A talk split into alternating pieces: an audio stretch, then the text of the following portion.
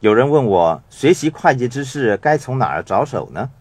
我会回答：就从你的财务报表开始吧。穷爸爸从来不会留意自己的财务报表，所以他什么都没有看到。他相信，只要他辛勤工作、努力赚钱，种种财务问题就会迎刃而解。因此，他一直努力工作，赚到许多钱，但是同时在财务的困境中却越陷越深。我们已经完成了有关基础会计的部分，正如同我所说的，有好收入、坏收入、好支出、坏支出、好资产、坏资产。不能赚取足够的金钱的资产就是坏的资产，也就是把大量资金搁置却得不到高回报的资产。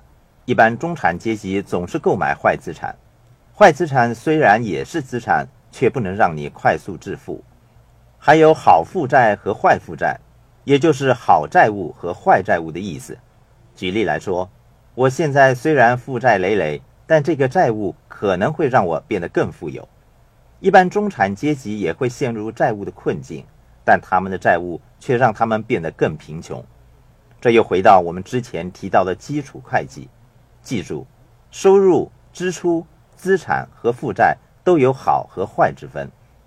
当你懂得阅读财务报表之后，你要明白到，银行家跟你阅读财务报表的方法是不同的。换句话说，这要看你从富人、穷人还是中产阶级的角度来阅读财务报表。不同身份的人阅读财务报表的方法是有差别的。银行家看你的财务报表时，关注的是资产净值；富爸爸关注的却是现金流。一些有价值的却没有任何金钱放进你的口袋里的东西。我们称之为奢侈品，导致大多数人破产的原因，是因为他们不断买进奢侈品，而他们的银行家却把这些东西记为资产，这也就是他们停留在中产阶级的原因了。我们分别看一看富爸爸和银行家两派截然不同的意见吧。在财务报表上，你可以把你的快艇、房子、汽车等奢侈品都列出来。在报表上，你也会看到合计一栏。从合计得出来的数字，我们可以推断出银行家对你的资产和资产净值的看法。同时，我们也可以得到富爸爸的意见。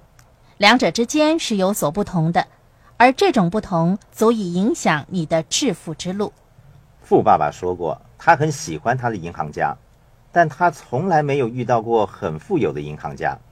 我喜欢购物。经常购买奢侈品，我有两只黄金劳力士手表，我还想购买第三只。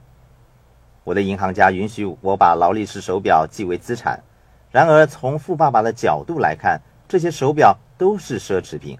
你可以把巨型钻石戒指和珠宝首饰记为资产，你的银行家会说你的资产净值非常高，可是富爸爸还是称它们为奢侈品。